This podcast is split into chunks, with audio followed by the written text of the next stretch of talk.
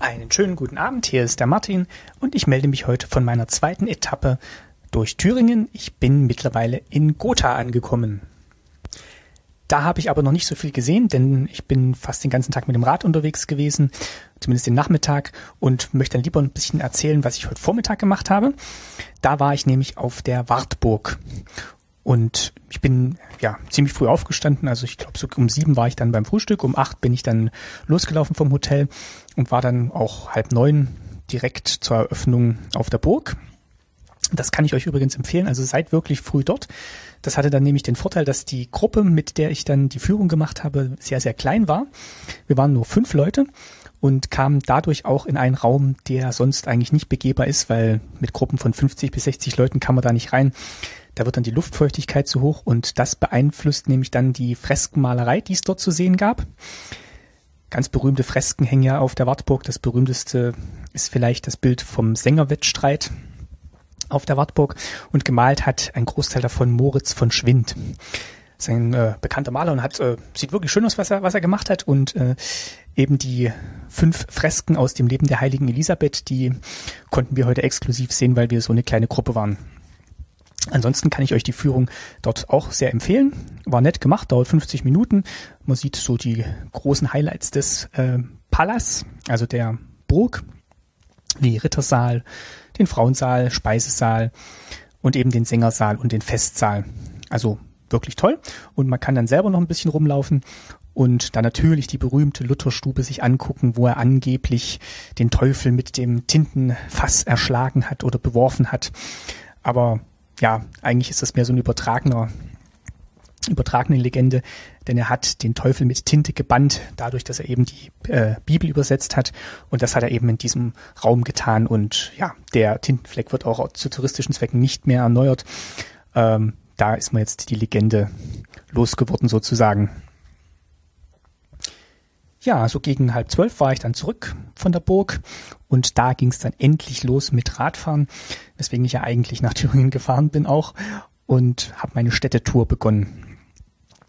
Ich bin aber allerdings, allerdings nicht so weit gefahren, denn es war wirklich ein sehr, sehr heißer Tag und ich hatte mir schon überlegt, dass ich da vielleicht nicht besser in der Mittagssitze umherfahre und bin deswegen gleich nach Eisenach in ein kleines Dorf gefahren, das äh, auf der Karte mit eingezeichnet war und empfohlen war. Das nennt sich äh, Moosbach und da gibt es ein Waldbad, also ein Schwimmbad so am Rande des Waldes mit einer großen Liegewiese und mehreren Schwimmbecken. Und da habe ich dann den ja, späten Vormittag und frühen Nachmittag verbracht. Ein bisschen ja, relaxed in der Sonne liegen, ein bisschen ins Wasser gehen. Und ja, so gegen halb drei bin ich dann losgefahren, wo, wo ich dann dachte, es ist nicht mehr so ganz, ganz heiß. Aber das war es dann doch. Ähm, also es war wirklich ein sehr, sehr schöner Sommertag, so kann man es vielleicht positiv ausdrücken. Und ich bin ja eigentlich schon eher so ein Sommermensch und freue mich, wenn es warm ist. Ähm, und ja, die Fahrt lief eigentlich gut. Es waren jetzt nicht so große Höhen zu überwinden. Aber es waren dann vielleicht doch so 35 äh, Kilometer, die dann noch von Moosbach zurückzulegen waren bis nach Gotha. Und ja, mit so kleinen Pausen, um den Wasservorrat aufzufüllen oder einfach mal kurz Stopp zu machen, wieder zu, zu Luft und zu Kräften zu kommen, war ich dann doch so drei Stunden unterwegs. Und ja, die letzten Kilometer nach Gotha rein waren dann auch wirklich, ja, da war ich dann auch froh, dass ich dann da war. Es ging dann zum Großteil nämlich auch über Felder, wo auch kein Schatten war. Am Anfang war noch so ein bisschen Wald. Und äh, ja, es war eigentlich eine schöne Fahrt, bin gut vorangekommen und ja, landschaftlich, landschaftlich toll und äh, ja, viele kleine Dörfer, durch die ich gekommen bin in Thüringen. Ähm, auch viele Dörfer, wo, glaube ich, nicht mehr so viele Leute leben, wo dann eigentlich nur noch zwei, drei verfallene Bauernhöfe stehen und eigentlich so viele nette kleine Gemeinden. Was mir aufgefallen ist, dass es da wenig Geschäft oder Einkaufsmöglichkeiten gibt. Ich denke mal, viele wohnen da tatsächlich einfach nur, viele neue Häuser werden gebaut, was mir so aufgefallen ist. Und ich denke mal, die meisten fahren dann wirklich in die Städte wie äh, Gotha oder Eisenach oder noch weiter, vielleicht nach Erfurt zum Arbeiten und wohnen dann aber trotzdem in diesen kleinen gemütlichen Dörfern.